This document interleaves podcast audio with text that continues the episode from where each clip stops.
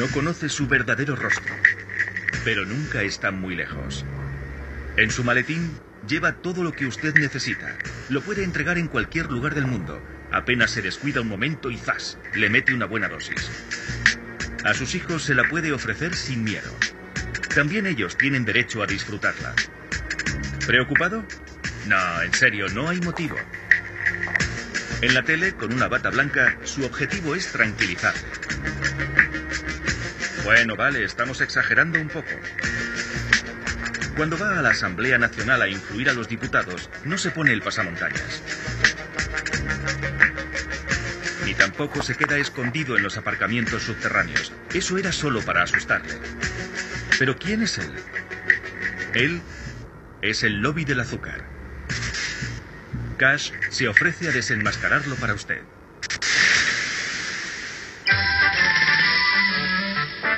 El azúcar. Nunca es tarde para hacerle un guiño con un anuncio. Acuérdese de la abeja, ya un poco obesa. Para todo lo azucarado, yo soy el experto. Sí, ya se acuerda. Era el experto en venderle dulces en todas sus formas. Yo estaba ahí. Las fichas de dominó interminables, en pirámide, en cascada, por todas partes. El azúcar, el más pequeño de los grandes placeres. Un eslogan inolvidable. Campañas de comunicación financiadas por la industria azucarera para meterle bien en la cabeza que el azúcar es la felicidad. Y eso lo llevan haciendo desde hace 30 años. Basta una visita a la última feria agrícola para encontrar al azucarillo en plena representación, a golpe de algodones de azúcar y de películas promocionales. Es más sutil que hace 30 años. Desde entonces el azúcar ha progresado mucho. La comida del domingo de una familia francesa al estilo Amélie Poulain. Es una lubina. En el menú, verduras frescas y pescado al vapor. Pero el postre es la hora de los mensajes subliminales. Aquí está. En cualquier caso, me ha conquistado con su fondant de chocolate. Mm, gracias a ti, mi vida es una farándula de sabores. Debes saber que soy un prisionero voluntario, una víctima del amor. Prisionero víctima.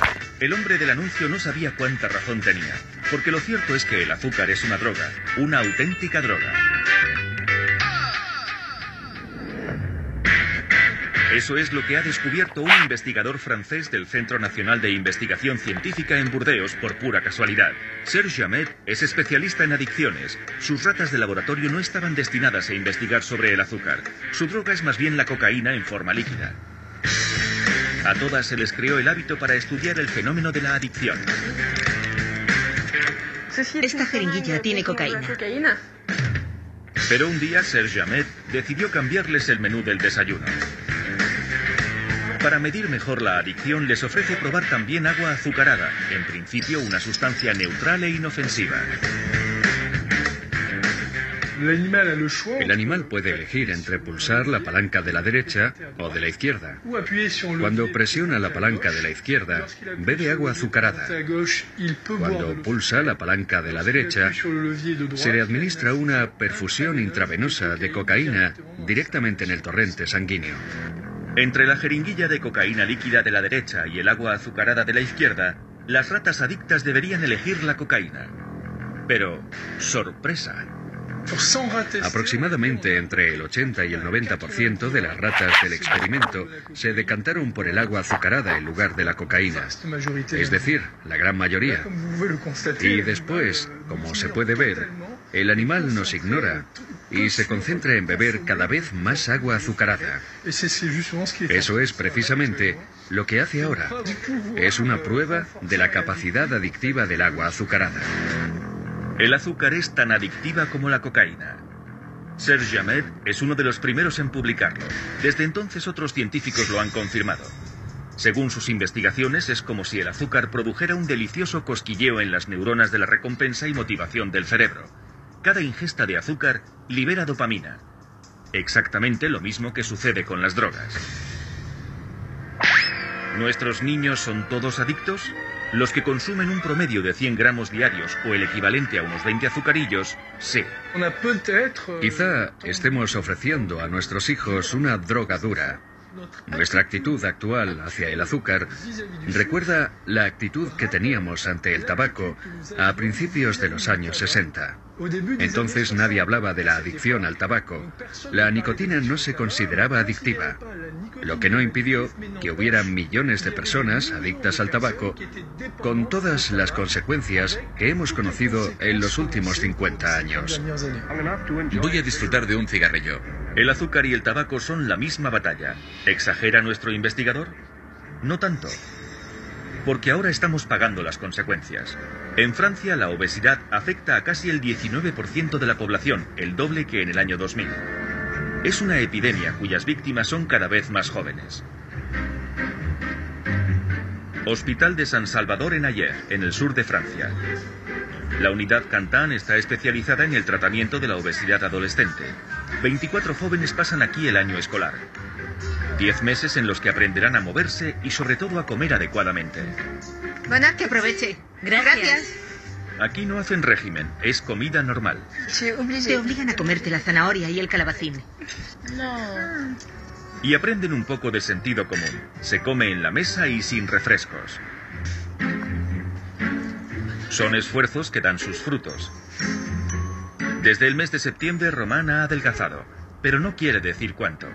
A los 16 años ya tiene una visión muy clara de lo que él también considera una forma de adicción.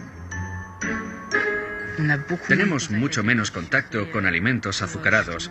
Casi se podría decir que para desintoxicarnos. Bueno, ese no es el término exacto. Digamos que para deshabituarnos del azúcar, porque estábamos muy habituados y eso se convierte casi en un ritmo de vida, lo de comer azúcar y productos azucarados. Desintoxicarse, una especie de retiro. Para el médico que se ocupa de Román, la única solución es el cambio de alimentación. Es necesario realizar una educación alimentaria coherente. Hay que modificar la forma de vida y las costumbres de la gente si queremos detener esta epidemia silenciosa. Una epidemia que en Europa mata anualmente a un millón de personas.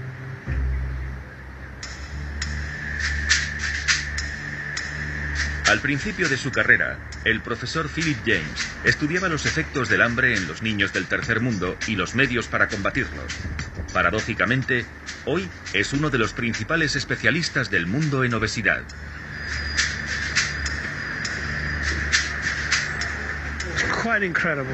Es increíble. Está por todas partes. Es una manipulación muy inteligente. Vayas donde vayas, no se vende más que basura. No es de extrañar que la compre todo el mundo. Hacen todo lo posible para asegurarse de que no consumirán una lata al día, sino tres. Y sabemos que en muchas casas donde hay niños, entre un tercio y una cuarta parte de las calorías que ingieren son de azúcar. Una orgía de calorías debido a la omnipresencia del azúcar en muchísimos alimentos. A los 72 años, el profesor James recuerda una época en la que era una mercancía mucho menos abundante. Antes se ponía azúcar en el té o en el café. Aparte de eso, el azúcar era para pasteles. Pero después de la guerra, la industria se dio cuenta de que podían fabricar dulces para comer entre horas.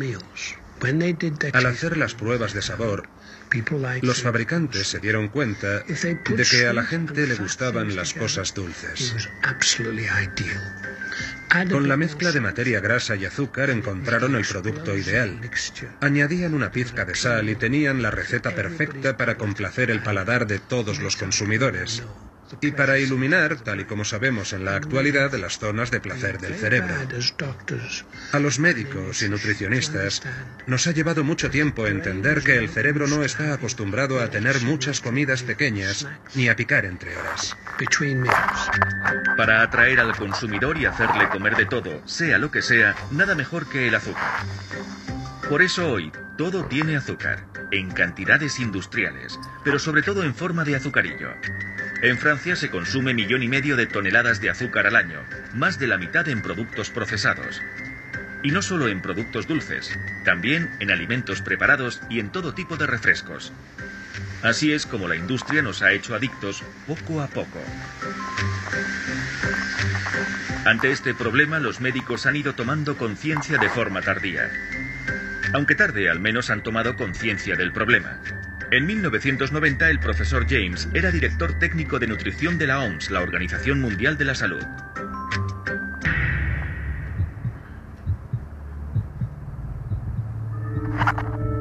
La OMS le encomendó la tarea de establecer los límites mínimos y máximos para las diferentes categorías de alimentos. Fruto de sus investigaciones, lo que el doctor James escribió en su informe no fue del agrado de todo el mundo. Esto fue una revolución. Pura dinamita. ¿Por qué? Porque escribí que no necesitábamos tomar nada de azúcar. Azúcar añadido, ¿no? Sí, azúcar añadido. Eso les puso furiosos. Por lo tanto, se podía dejar de añadir azúcar a los alimentos. En el año 2003, el profesor James refuerza sus teorías. En otro informe para la OMS, establece una relación directa entre la obesidad y el consumo de azúcar.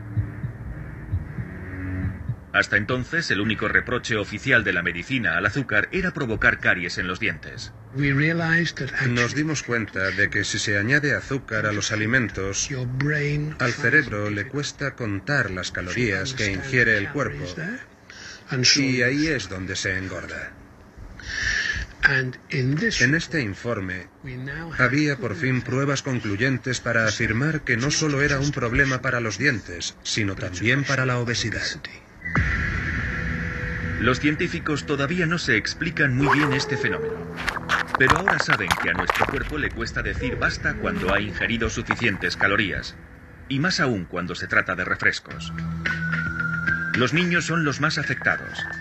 Según el informe, se calcula que cada lata o vaso adicional de refresco que se toma al día aumenta en un 60% el riesgo de obesidad, lo que evidentemente no hace ninguna gracia a los fabricantes de refrescos. Esto provocó una nueva crisis. ¿Por qué? Porque el entonces ministro de Sanidad estadounidense, el ministro de Sanidad, fue a la OMS a decir que el informe no decía más que disparates, que ni la Coca-Cola, ni los refrescos, ni el azúcar eran responsables de ningún problema relacionado con la salud. Si trabajas en alimentación, tienes que enfrentarte a la política. ¿Por qué? Porque la primera industria del mundo es la comida, el sector agroalimentario. Y si te enfrentas a ellos, irán a por ti. Un lobby ultrapoderoso.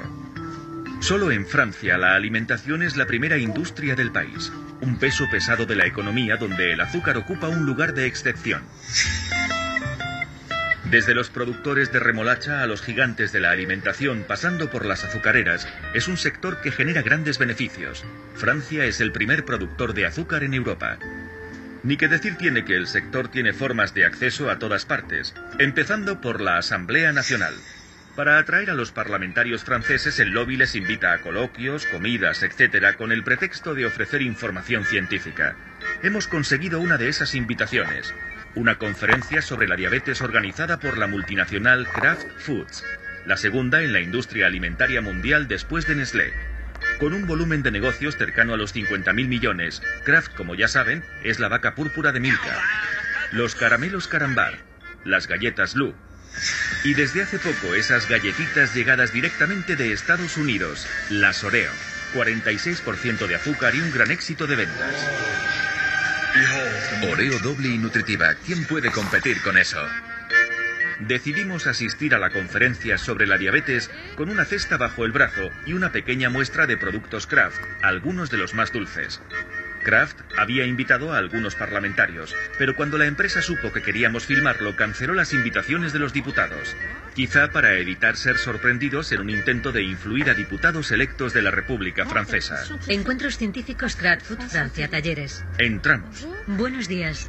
Tendremos tiempo suficiente para entender que aquí, cuando se habla de salud, se hace principalmente en términos de marketing. Escuchen con atención. El hombre que levanta la mano es el director de nutrición de Kraft en Francia.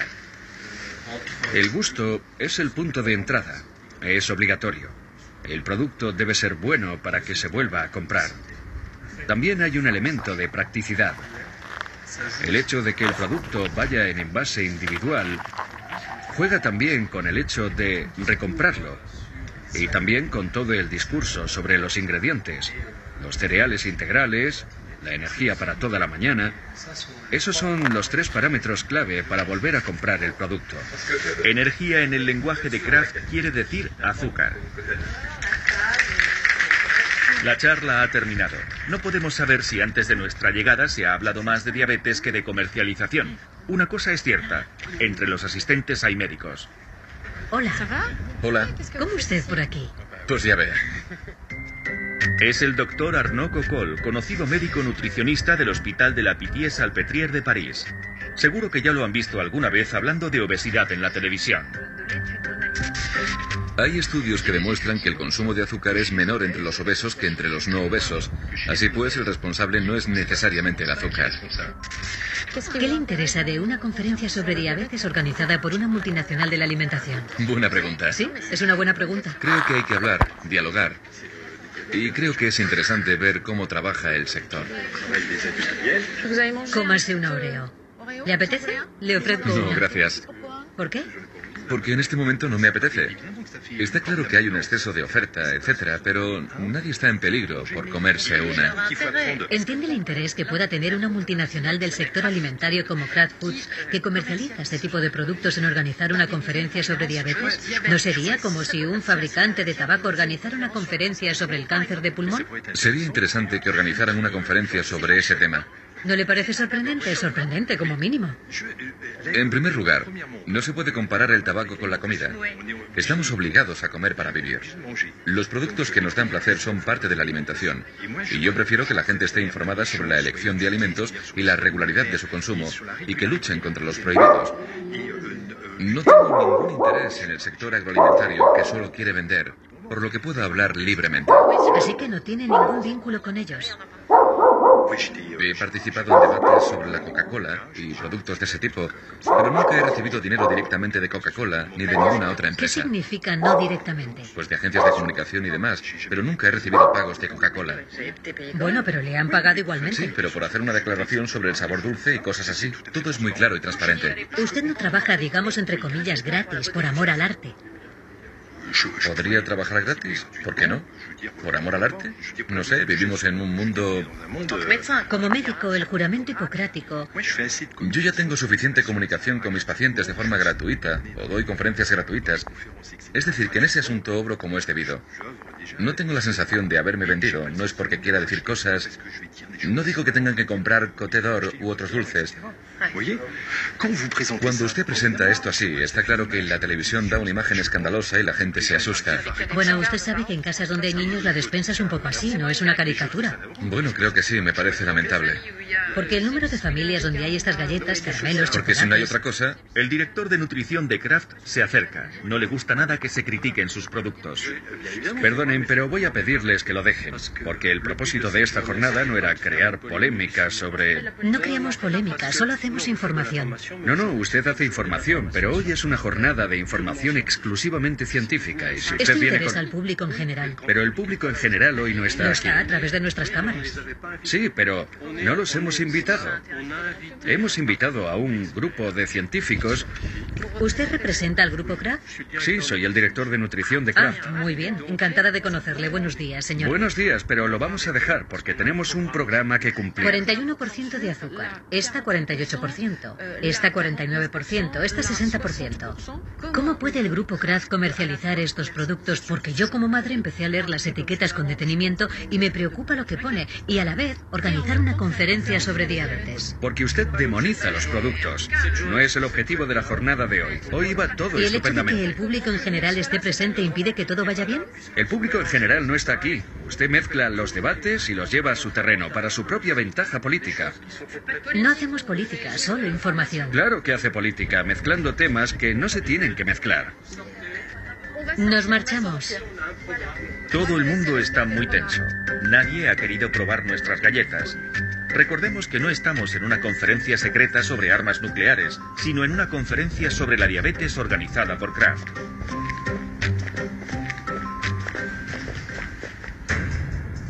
Resumiendo, para influir a los diputados de la Asamblea Nacional hay que ser creíble. Una empresa como Kraft Foods teje vínculos con médicos nutricionistas. Gracias a esa credibilidad científica se puede captar la atención de los diputados con la esperanza de obtener una legislación favorable.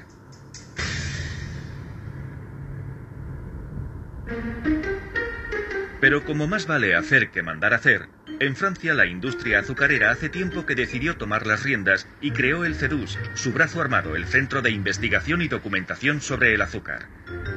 No se dejen engañar por el nombre, que parece un instituto de estadística. En el CEDUS está toda la industria azucarera, los productores de remolacha, de caña de azúcar y las azucareras. Con la excusa de iniciar a los alumnos en la gastronomía, el lobby azucarero ha conseguido entrar en todos los colegios del país desde hace más de 20 años, con la Semana del Gusto. ¿Qué hace mi escuela? Esta semana os enseñaré el verdadero sabor de las cosas. Con azúcar celebrad el verdadero sabor.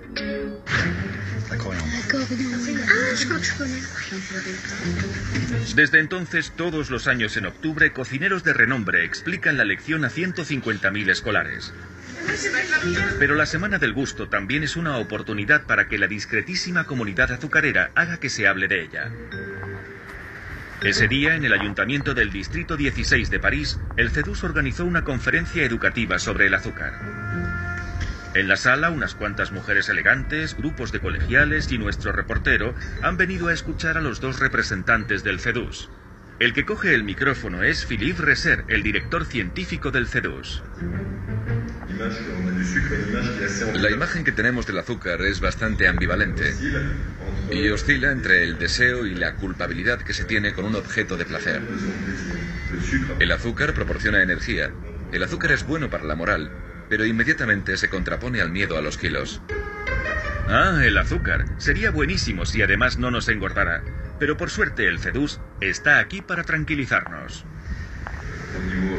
En relación a los vínculos científicos entre el consumo de azúcar y otros problemas de salud, este es un informe reciente avalado por la EFSA, la Autoridad Europea de Seguridad Alimentaria, cuya conclusión es que no se ha demostrado la relación entre el consumo de azúcar en los niveles actuales y el aumento de peso, el cáncer, la diabetes y las enfermedades cardiovasculares. ¿Que no hay relación entre el azúcar y la obesidad? Como no estamos seguros de haber oído bien sus palabras, pedimos aclaraciones al caballero del CEDUS. ¿Sigue afirmando que no existe relación entre el consumo de azúcar y la obesidad?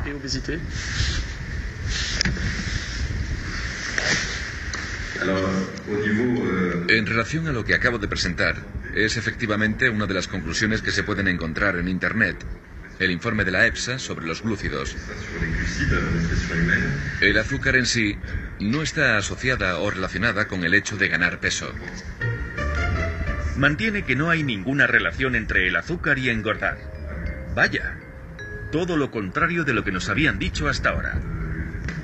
Bueno, como nos lo dice el lobby del azúcar, nos cuesta bastante creer sus palabras y buscamos el estudio en el que se basa. Aquí está, publicado en el año 2010. De hecho, el informe dice, los estudios epidemiológicos no muestran una correlación positiva entre el consumo de azúcar y la obesidad, más bien lo contrario. El estudio fue publicado en 2010 por la EFSA, la Autoridad Europea de Seguridad Alimentaria, la referencia en Europa, la institución que controla todo lo que termina en el plato, la autoridad sanitaria en todo el continente. Desde su flamante y nueva sede en Parma, Italia, su misión es la de ofrecer asesoramiento científico independiente. Allí tenemos una cita con Albert Flynn, presidente del Grupo Científico sobre Nutrición. Él supervisó el estudio de 2010. Pero sorpresa, sus conclusiones están mucho más matizadas que las de la industria azucarera. Siempre hay dudas respecto a las pruebas que hacemos. En otras áreas son más sólidas. Pero en este campo, las investigaciones no terminan nunca. Cuando se recogen todos los datos científicos, es difícil obtener una respuesta definitiva, más en lo referente a la obesidad. Es un área donde es difícil tener respuestas claras.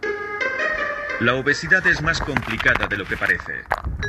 De hecho, todos estos datos científicos mencionados por el profesor Flynn, ¿de dónde salen? Tomemos, por ejemplo, el párrafo que nos interesa, el que explica que no existe ninguna relación entre el azúcar y la obesidad. Para hacer esa afirmación, los expertos se basan en cuatro estudios de referencia, financiados por quién. No sé quién financia estos estudios. Utilizamos los estudios publicados en revistas científicas revisadas por nuestros colegas. Quien los financie nos da igual. El profesor no es curioso. En cualquier caso, no es muy hablador, porque de los cuatro estudios, dos fueron financiados por la industria azucarera. Sí, sí, lo pone aquí y aquí. Además, las marcas más importantes han tenido la amabilidad de dar de comer a las cobayas, chocolatinas y Coca-Cola para que avance la ciencia. Si fuéramos unos malpensados, podríamos creer que esa es la razón por la que los científicos no han podido establecer una relación entre el azúcar y la obesidad. O tal vez porque los expertos de la EFSA, considerados independientes, quizá no lo sean tanto. Es lo que, por ejemplo, denuncia este vídeo subido a Internet. Varias personas de la EFSA tienen vínculos con la industria agroalimentaria. Sus empleados han trabajado antes para la industria agroalimentaria e incluso algunos de ellos al mismo tiempo están trabajando en la EFSA.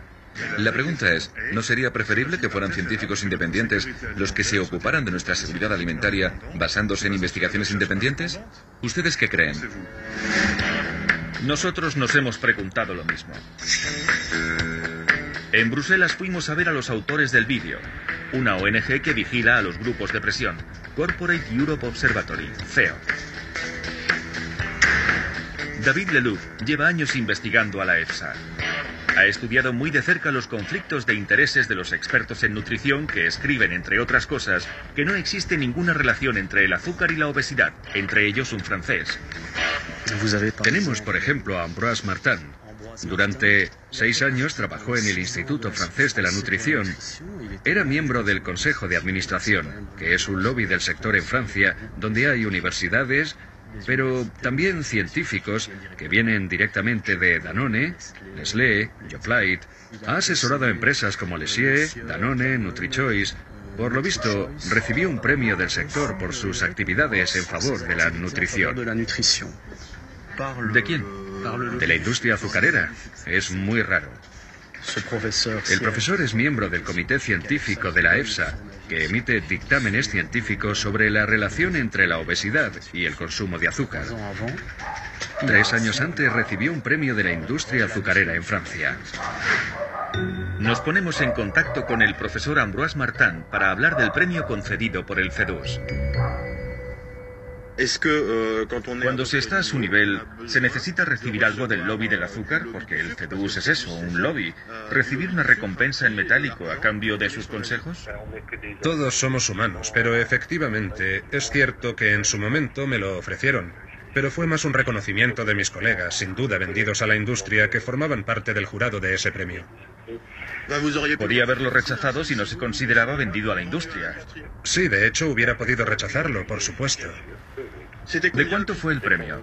De 5.000 euros. Pero si piensa que se puede maniobrar para promover refrescos o el consumo de azúcar, etcétera, por 5.000 euros, está muy equivocado.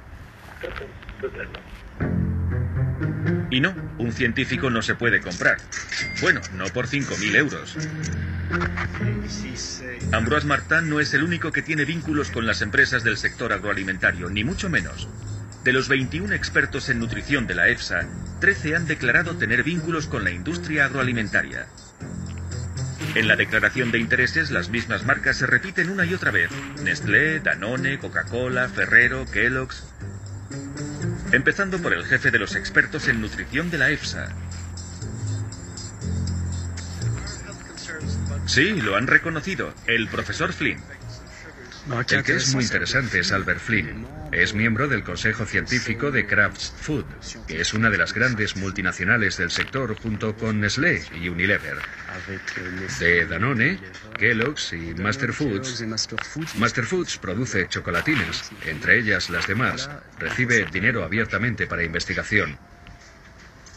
Las multinacionales financian la investigación. O sea que estamos hablando del presidente del Grupo de Nutrición de la Autoridad Europea para la Seguridad Alimentaria. Sí, exactamente.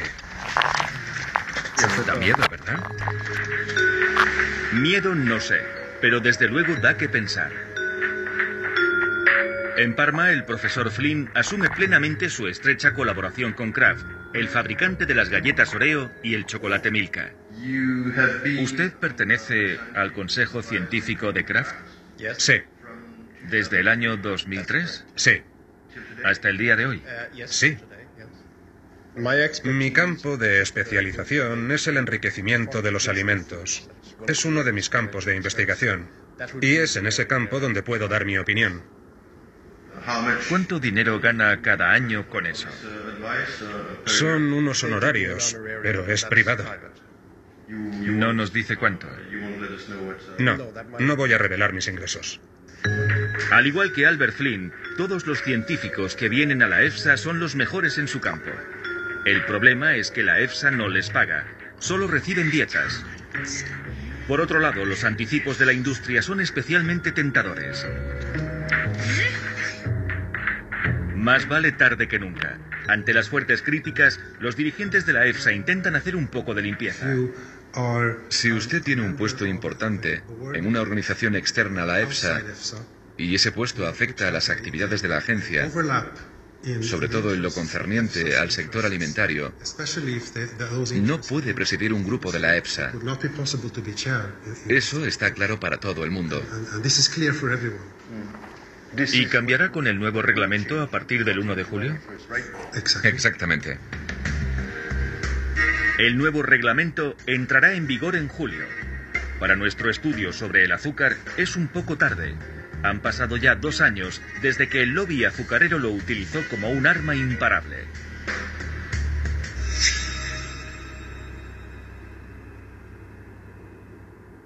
Esta es la situación. La EFSA, la Autoridad Europea de Seguridad Alimentaria, se basa en opiniones de científicos, pero más de la mitad de ellos tienen vínculos con la industria agroalimentaria, que a su vez utiliza estudios de la EFSA que se suponen independientes para defender sus intereses. Tener a la ciencia de su parte no es suficiente. Además, hace falta que se sepa. Y ahora van a ver cómo nosotros, los periodistas, servimos, a veces sin saberlo, para transmitir mensajes a la opinión pública. En primer lugar, la industria debe contar con un socio público por encima de toda sospecha y considerado independiente. Esto fue precisamente lo que optó por hacer una marca de refrescos hace unos años. Recuerden, en el año 2008 empezaron a escuchar este tipo de discurso. ¿Qué beben los franceses? Es la pregunta que ha planteado el Centro de Investigación para el Estudio y la Observación de las Condiciones de Vida en una encuesta llevada a cabo entre 2003 y 2007. Los resultados han sido presentados hoy en los encuentros de París. Y la primera sorpresa es que los franceses no beben bastante agua. La agencia France Press se apresura a pasar la información a toda prisa. Como resultado, todo el mundo habla de este tema. En la prensa el mensaje se repite una y otra vez, pero poco a poco se quedó en que los franceses no bebían lo suficiente. Y nada más. La indirecta, no beben bastante agua ni tampoco bastantes bebidas azucaradas, por ejemplo. El origen del mensaje, el CREDOC, el Centro de Investigación para el Estudio y la Observación de las Condiciones de Vida, una agencia bajo la supervisión del Ministerio de Economía francés subvencionado por el Estado. Serio, imparcial e independiente. Esto es lo que dice su página web. El CREDOC es el mejor barómetro para conocer qué consumen los franceses y llega a la conclusión con toda imparcialidad que tienen que beber más. También se pueden quitar la sed con refrescos sin miedo a engordar, ya que a su vez el CREDOC intenta tranquilizar sobre la relación entre azúcar y obesidad. Lo escribe sin dejar lugar a dudas. No hay correlación entre los refrescos sin alcohol y el peso. Un mensaje muy bien recibido. Como prueba, la conclusión de este artículo de François. Una conclusión que quitará a más de uno el sentimiento de culpabilidad. Una buena noticia que contradice toda la literatura científica sobre el tema. Recuerden al profesor James y las conclusiones explosivas de su informe para la OMS en 2003, que aseguraban que cada lata de bebida ingerida al día aumentaba en un 60% el riesgo de obesidad. Entonces, ¿quién tiene razón? Así se nos olvida un pequeño detalle. El estudio del CREDOC está financiado, entre otros, por Coca-Cola. Pero la prensa apenas ha publicado esta información. Nos hubiera gustado entrevistar a Coca-Cola, pero no han contestado a nuestras peticiones. Así que fuimos a ver a la persona del CREDOC responsable del estudio, Pascal Ebel, doctora en estadística. Pascal Ebel, CREDOC, primera toma. He encontrado un artículo que fue publicado en François en marzo de 2008. Euh, Al final del artículo pone, es solo una frase. No habría ninguna correlación entre estas bebidas, es decir, los refrescos, y el aumento de peso. Una conclusión que quitará a más de uno el sentimiento de culpabilidad, dice el periodista al final. Y si el periodista puede escribir esto es porque ustedes, el CREDOC, publicaron un estudio sobre este tema titulado ¿Qué beben los franceses? Hemos buscado el estudio. Lo hemos buscado en Internet, en su página web, y ha sido imposible encontrarlo. Les hemos llamado y pedido que nos lo proporcionen, pero no ha sido así. Pero al final lo hemos encontrado. Está aquí. ¿No nos lo quería dar porque estaba financiado por Coca-Cola? No, no, es sencillamente que cuando se trabaja, en realidad no fue un estudio financiado por Coca-Cola, fue una encuesta que se hizo y que fue financiada por... ¿Por qué lleva sus siglas? Porque después lo utilizaron. En realidad lo único que significa es... ¿Han pagado ellos parte del estudio? Sí, sí, fueron ellos quienes lo pagaron. O sea, que fue financiado por Coca-Cola. No, le repito exactamente cómo se hace. Esto es una encuesta, se lo enseño, es un cuadernillo como este. Sí, pero esta parte, la de las bebidas... Pagaron una pequeña parte para poder utilizarla. Muy bien, pero reconozca que es sorprendente que Coca-Cola financie parte de un estudio del Credox. No, pero le puedo decir que hago lo mismo con otras empresas de bebidas azucaradas. Tengo Danone, Nestlé, todo el mundo. ¿Y no le extraña que las marcas privadas contribuyan a la financiación de los estudios del Credoc? Pero escuche, yo vendo. ¿Sabe cómo funciona? Somos una asociación y vendemos nuestros estudios. Dos tercios de su presupuesto es dinero público. ¿Pero qué dice? Es un 10%. Vamos a llamar al director general. Es el 10% de la financiación del CREDOC. Esa es la subvención que nos dan. Y dice que no hay relación entre el consumo de refrescos azucarados. Es una relación estadística. Le digo que no hay ninguna relación estadística. ¿Está cambiando de opinión? No, no. Le digo que la realidad de un estudio no es una relación estadística. Si no lo ha entendido bien, se lo repetimos. Para el CREDOC, las estadísticas no muestran una relación entre las bebidas azucaradas y la obesidad. Al contrario que numerosos estudios sobre el mismo tema, estudios médicos, empezando por el de la Agencia Francesa de Seguridad Alimentaria en 2004. Tomamos el informe de la Agencia Francesa para la Seguridad Alimentaria, donde se refleja todo lo contrario. El consumo excesivo de azúcar, sobre todo en refrescos, parece ser una causa fundada en el sobrepeso y la obesidad en niños y en adolescentes. Pero estará de acuerdo que no es lo mismo. Cuando es científico, no se tiene el mismo resultado. Yo tomo la media de la población, no el individuo que realiza un consumo excesivo. O sea, que a nivel médico tienen razón. Estos son estadísticas. No es lo mismo. Existen diferentes herramientas y tiene que haber varios hechos. Para investigar tiene que haber varios tipos de estudios diferentes que muestren lo mismo para que haya un consenso. Pues también está la EPSA y la revista de Lancet. De hecho, otro estudio publicado por la prestigiosa revista médica The Lancet en 2001 concluía que la obesidad infantil está relacionada con el consumo de bebidas azucaradas.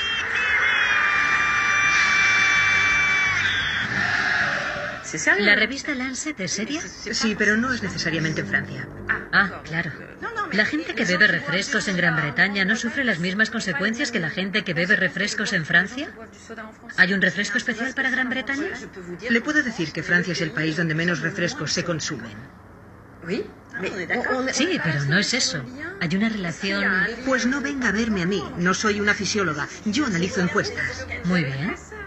A partir de eso no puedo demostrar, no puedo decir nada sobre la relación causa-efecto. Pues eso es lo que ha escrito.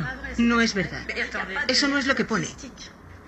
Pone que no hay una relación estadística. No hay correlación entre el consumo de refrescos azucarados. Sí, claro, en términos estadísticos. En los datos no hay correlación. No la hay. Correlación quiere decir que existe una relación, ¿no? No digo que no la haya. Correlación estadística, ¿vale? En su frase no pone la palabra estadística. Sí, porque la correlación. ¿Conoce otra forma de utilizar el término? Si quiere que le diga la verdad, lo que me molesta de todo esto, médicamente hablando, es que es muy grave. Yo soy madre y cuando leí este estudio me extrañó mucho, pero lo volví a leer y ya no me extrañó tanto. Porque cuando veo que el estudio ha sido financiado en parte por Coca-Cola, lo que pienso es, por supuesto, que soy una malpensada. ¿Por qué hay que hablar siempre de las mismas empresas? Le puedo dar datos de otros productos de los que no se habla nunca. Le puedo decir que el consumo de vino tiene mucho más impacto. ¿Por qué no quiere hablar de Coca-Cola? Hablamos del vino, del agua, de Danone, pero no de Coca-Cola. Porque hay otras relaciones en las que hay correlaciones estadísticas de las que no se habla. Porque es mucho mejor creer que hay un malo de la película. Yo le digo que la obesidad es compleja. Es muy fácil decir que es culpa de un actor en concreto. No decimos que haya un malo. Usted dice que no es malo en absoluto. Le puedo decir que he hecho muchísimos estudios y hay otros como este. Muchos más como este. Le puedo decir que hice uno sobre compota y estoy segura de que ese no le preocupa. Y era lo mismo, era para decir que había que comer más manzanas. Pero eso no le preocupa porque es fruta. ¿Quién lo financiaba?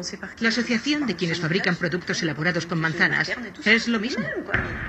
Exacto, ahí queda dicho.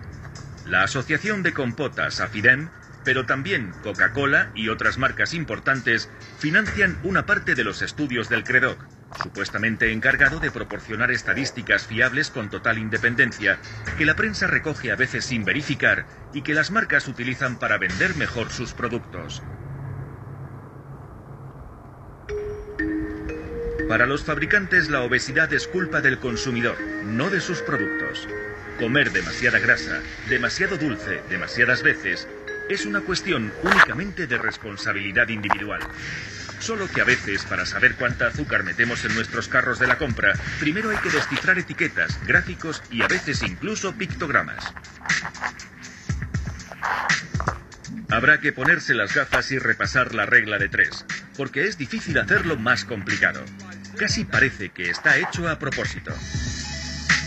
Efectivamente, está hecho a propósito, porque haría falta un sistema mucho más sencillo, como muestra este vídeo de una asociación de defensa de los consumidores europeos.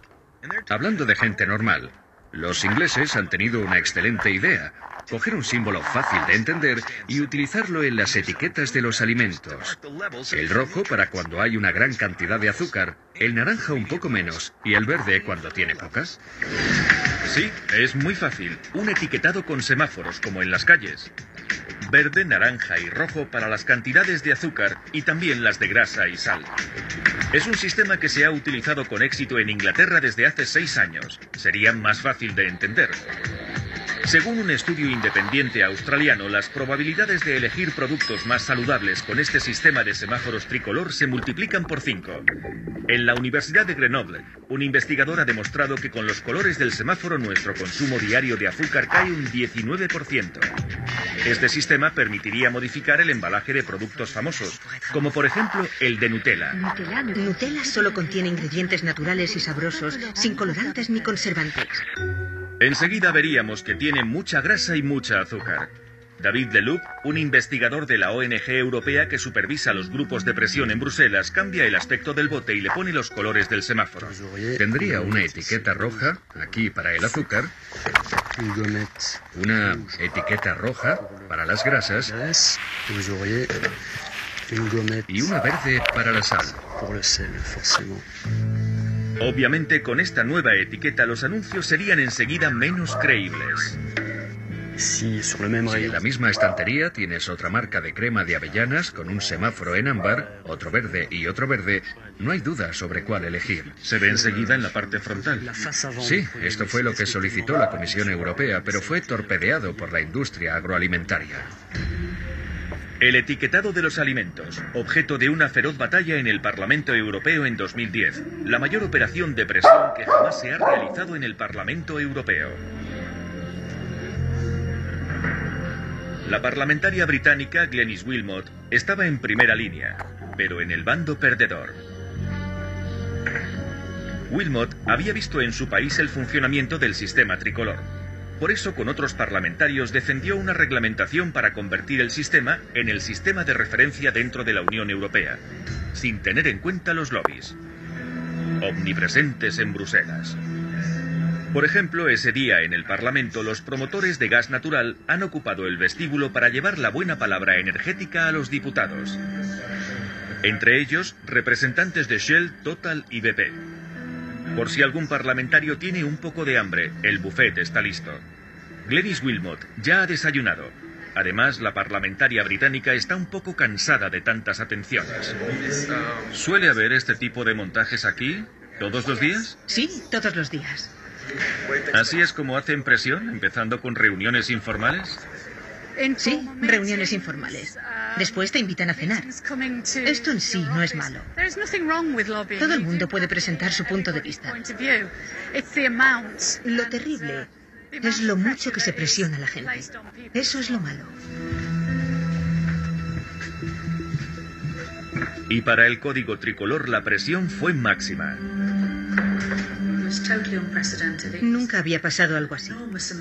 Recibimos un número enorme de correos electrónicos, de llamadas de teléfono, incluso gente que venía aquí, a nuestros despachos. Otros practicaban la desinformación, gente que nos daba consignas de voto. En tiempos normales, la presión no llega tan lejos.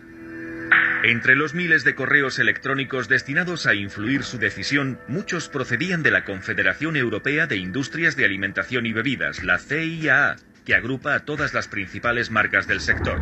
Enmienda a enmienda, explicaban a los diputados qué votar, si a favor o en contra. Pero Glenis Wilmot también recibió instrucciones de voto directamente de las empresas, como Nestlé. Nestlé Francia se opone formalmente al sistema de semáforos, un sistema de codificación por colores induce a una apreciación arbitraria de los alimentos. Incluso teníamos instrucciones de voto directamente en las mesas de nuestros escaños en el hemiciclo. Cuando empezó la sesión, justo antes de la votación, había listas que nos decían que votar. Algunos diputados las veían y creían que era algo oficial. Hasta que lo leían y se daban cuenta de que en realidad eran listas del sector agroalimentario. ¿Por qué están tan absolutamente en contra del sistema de semáforos tricolor?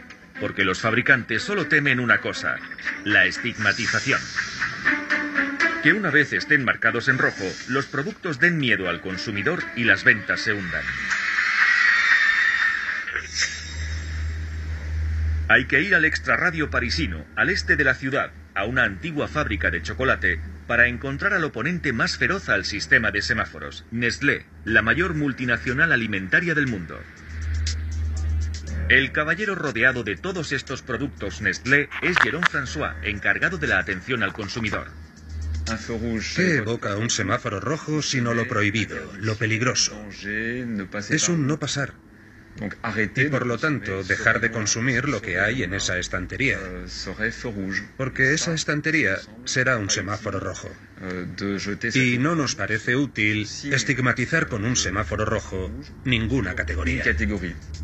Y para Nestlé, dos categorías hubieran tenido problemas, los chocolates y los cereales.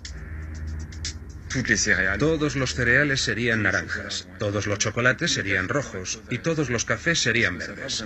¿Eso realmente me va a ayudar? Que me digan que la luz roja son las categorías que se deben evitar Categorías como el chocolate, los helados, otras en las que Nestlé no interviene, como los patés. Nosotros no creemos que haya que suprimir categorías enteras de la alimentación. Es eso lo que no es aceptable, y menos en la cultura francesa, que no estamos dispuestos a renunciar a algunos dulces que forman parte de nuestro patrimonio gastronómico. Pues sí, el buen patrimonio gastronómico francés. Kit Kat, Crunch, Chocapic, todo eso merece ser defendido. Una chocolatina hecha de delicioso chocolate con leche y... Para luchar contra el sistema de semáforos, los fabricantes tenían que ser capaces de sugerir otra cosa. A partir de 2007 han desarrollado un sistema propio, según ellos mucho mejor. Esta gran innovación de la que las marcas están tan orgullosas son las etiquetas con porcentajes que seguramente han visto en las estanterías. Nestlé fue uno de los primeros en ponerlas en sus envases, por lo visto para hacernos la vida más fácil. Vamos a verificarlo con este paquete de Chocapic, el buque insignia de los cereales Nestlé. Aquí pone que hay 11 gramos de azúcar, que son el 12%, pero ¿el 12% de qué?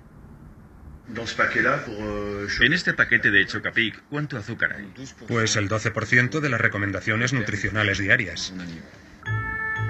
Eso significa que un tazón de Chocapic lleva un 12% de la dosis de azúcar diaria recomendada para una persona, pero no quiere decir que haya un 12% de azúcar en los cereales.